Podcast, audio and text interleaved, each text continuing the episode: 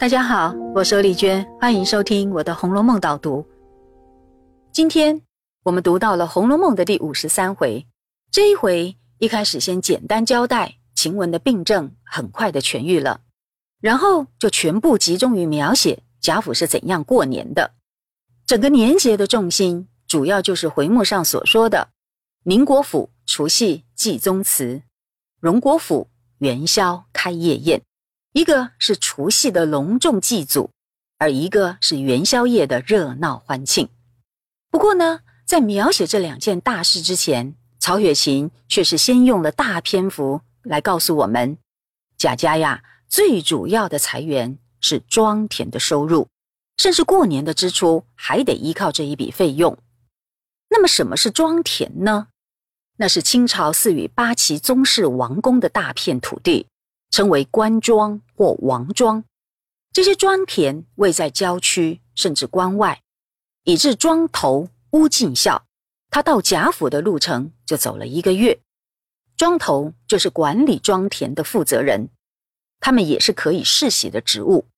而贾家的宁荣二府就是由乌进孝两兄弟来分别担任的，因此他们在过年前特别专程来一趟。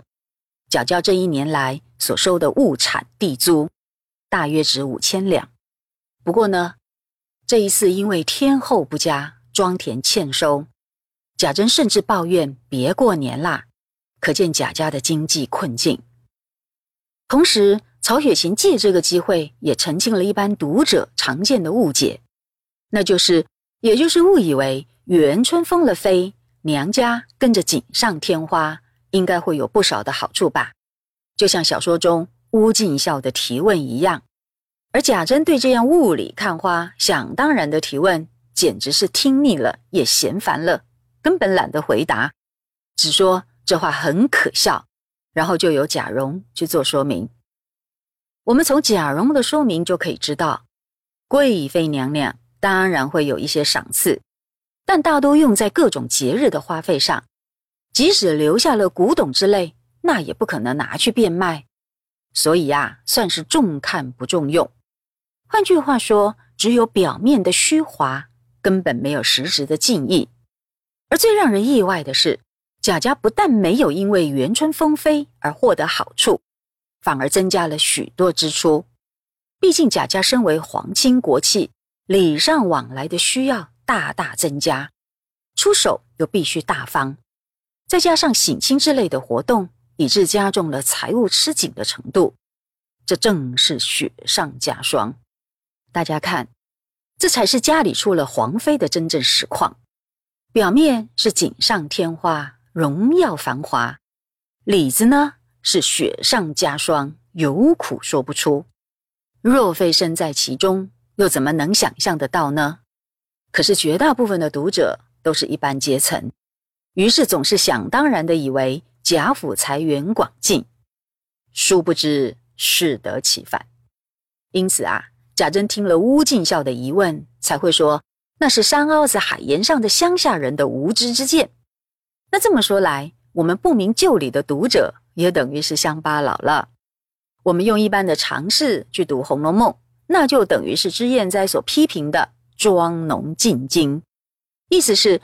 村庄农夫到京城去，只看到热闹，却看不出门道。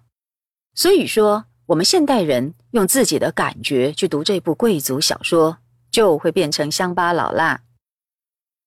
小说家交代了贾家经济的来源和困境以后，接着就是隆重的描写贵族除夕祭祖的盛大礼仪了。从宁国府除夕祭宗祠这一段，我们可以知道，原来。祖宗所在的祠堂是整个家族的精神中心，凝聚了所有的子孙，因此整个宗祠的景观格局是既恢宏又庄严肃穆。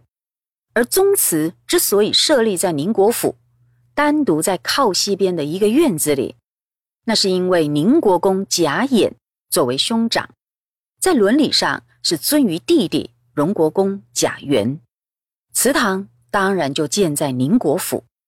而这两位国公爷的名字也大有含义哟，一个是源头的源，一个是演化的演。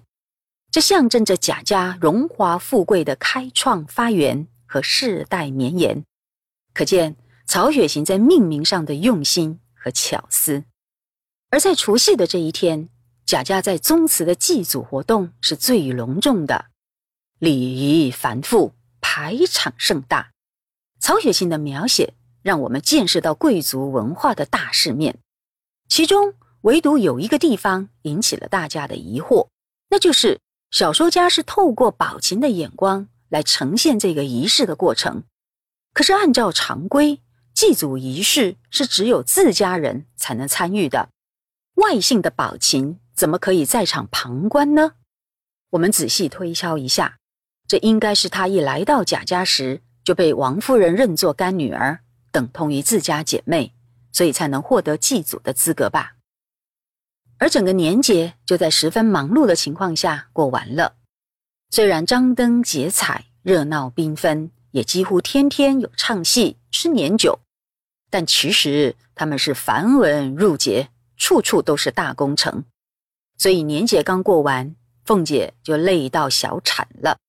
这是到了第五十五回所发生的后续，那时又是另一个故事主轴的开始。